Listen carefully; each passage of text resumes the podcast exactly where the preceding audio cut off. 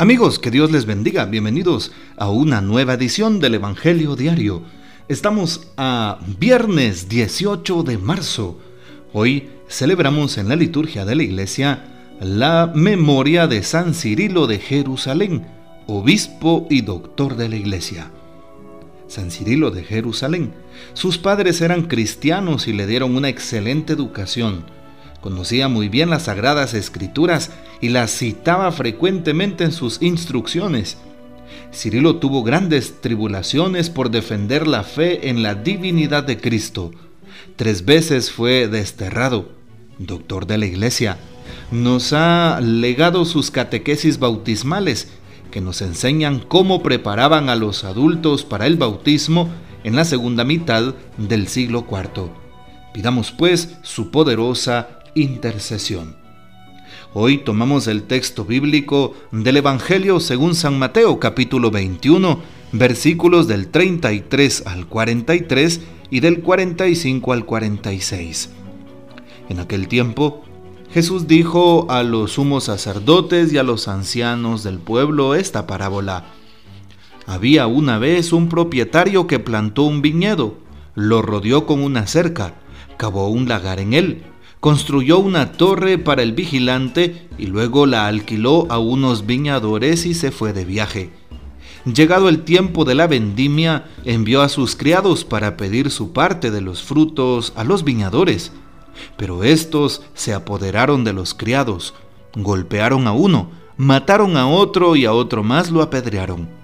Envió de nuevo a otros criados en mayor número que los primeros y los trataron del mismo modo.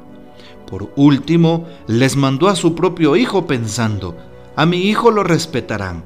Pero cuando los viñadores lo vieron, se dijeron unos a otros, Este es el heredero, vamos a matarlo y nos quedaremos con su herencia. Le echaron mano, lo sacaron del viñedo y lo mataron. Ahora díganme, cuando vuelva el dueño del viñedo, ¿qué hará con esos viñadores? Ellos le respondieron, dará muerte terrible a esos desalmados y arrendará el viñedo a otros viñadores que le entreguen los frutos a su tiempo. Entonces Jesús les dijo, ¿no han leído nunca en escritura? La piedra que desecharon los constructores es ahora la piedra angular. Esto es obra del Señor y es un prodigio admirable. Por esta razón les digo que les será quitado a ustedes el reino de Dios y se le dará a un pueblo que produzca sus frutos. Al oír estas palabras, los sumos sacerdotes y los fariseos comprendieron que Jesús les decía por ellos y quisieron aprenderlo, pero tuvieron miedo a la multitud, pues era tenido por un profeta. Palabra del Señor, gloria a ti, Señor Jesús. Qué interesante esta parábola de la nueva viña del Señor la nueva viña del Señor que es la iglesia, que somos nosotros. Esta parábola es la famosa llamada parábola de los viñadores homicidas. Y justo se encuentra en esta historia de fe, en la historia de la salvación del pueblo escogido, Israel, y también dentro de la iglesia católica. Qué importante es ver esta parábola en una perspectiva histórico-salvífica algunos momentos a través del Evangelio de San Mateo, que se nos muestra Cristo y su iglesia, una, una relación muy interesante que se produce en esa escena en donde se habla de un viñedo, de un dueño de la viña y del viñedo, y claro, de aquellos que la arrendan. El hijo del dueño es arrojado de la viña y es muerto, sabemos. Eh, se nos hace alusión a Jesús. Estamos en Cuaresma, camino a la Pascua, y pues recordaremos la pasión y muerte de nuestro Señor Jesucristo en el Monte Calvario, fuera de Jerusalén. Si nos damos cuenta es lo que significa. Lo sacan de las murallas y lo matan. Es lo que hacen los viñadores desalmados. Sacan a Jesús, ¿verdad? Sacan aquel al hijo del dueño de la viña y lo matan afuera. A Jesús lo sacan de las murallas del pueblo de Jerusalén y lo matan en el monte Calvario. Eh, la mención es como un cordero llevado al matadero. Un cordero es manso, bien sabemos. Jesús entrega da su vida, da toda su sangre por nosotros para salvarnos del pecado y darnos una nueva vida, una nueva oportunidad. También una mención de la piedra, primero rechazada y luego convertida en piedra angular del edificio, es decir, la piedra que sostiene, la piedra principal. El Salmo 118 pues nos recuerda precisamente este pasaje del Nuevo Testamento cuando se refiere a Cristo resucitado, ¿verdad? Bueno, qué importante es saber que pues el texto de hoy nos hace referencia precisamente a nuestra manera de vivir, cómo el Señor pues prepara su viña, eh, también coloca una torre para el vigilante y esa viña pues es el pueblo santo de Dios, es la iglesia. El propietario, como bien sabemos, es el Señor. Y el viñedo pues es la vida como tal, la iglesia y toda la vida. Y se le, se le alquila pues a unos viñadores, en este caso pues a todas las personas que somos hijas de Dios, que nos encontramos pues en este momento dentro de la historia de la humanidad y de la iglesia misma. El tiempo de la vendimia precisamente se trata de pues los frutos que podemos dar. Podemos dar frutos buenos o frutos malos. Y si nos damos cuenta aquellos viñadores dan frutos malos, se apoderan de los criados, los golpean, matan a unos, a otros, los apedrean, el Señor, el dueño de la viña, envía a otros criados en mayor número y los matan también, los tratan del mismo modo. ¿Qué significa? Dios desde el Antiguo Testamento envía a sus servidores, los profetas. Y pues, ¿qué sucede con el pueblo? Empieza a matar a los que sirven a Dios. ¿Por qué no creen en ellos? Porque se sienten incómodos con su mensaje.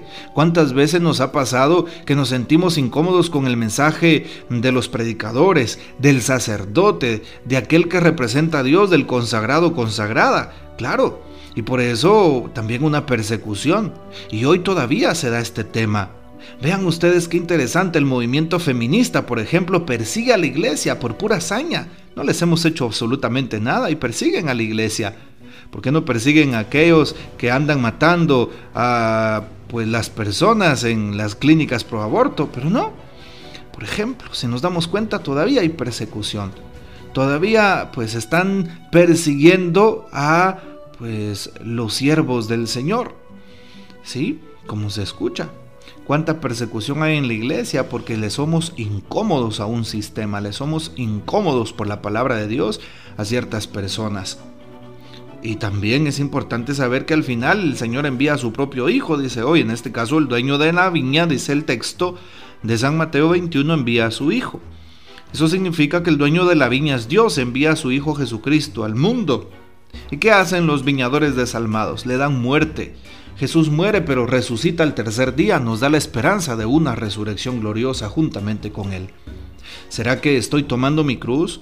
¿Será que estoy siendo un testigo auténtico como Jesús lo hizo? Jesús no tuvo miedo de ir a la viña, de enfrentar a aquellos viñadores, a los fariseos y escribas, de enfrentarse a aquellos que corrompían el sistema, de, enfrentarse a los que muchas veces generaban contradicción. Jesús no tuvo miedo. Hoy también nos envía a ser valientes, a nosotros también nos da la fuerza, la gracia, para que podamos anunciar su reino y denunciar aquello que no vaya con su reino. No tengamos miedo. Hoy también Jesús nos invita a vivir en coherencia, a vivir tratando de ser mejores cada día, a vivir ofreciéndonos, pues, con todo lo que somos y tenemos. Y de esa manera daremos abundantes frutos. Hoy el Señor nos invita a ser piedras angulares, Así es, a que nosotros seamos los primeros en defender la fe, la paz, la justicia, el bien, la verdad, en todo momento y en toda circunstancia. Que nosotros los cristianos demos, demos testimonio del amor de Dios que vivimos en nuestras vidas. Finalmente tomamos una breve reflexión del Papa Francisco en este día. Y dice el Papa, en el Evangelio de hoy Jesús nos cuenta la parábola de la viña. La viña como símbolo del pueblo de Dios requiere cuidado y amor, y es necesario que se alimente de la palabra de Dios. Y ese cuidado y amor, como bien sabemos, se lo damos los pastores, los sacerdotes. Oremos por los sacerdotes. Hoy también es 18 de marzo, día viernes. Les invito para hacer hoy penitencia, ayuno, oración. Incrementemos nuestra penitencia en este día para nuestra conversión. estamos en las vísperas de San José.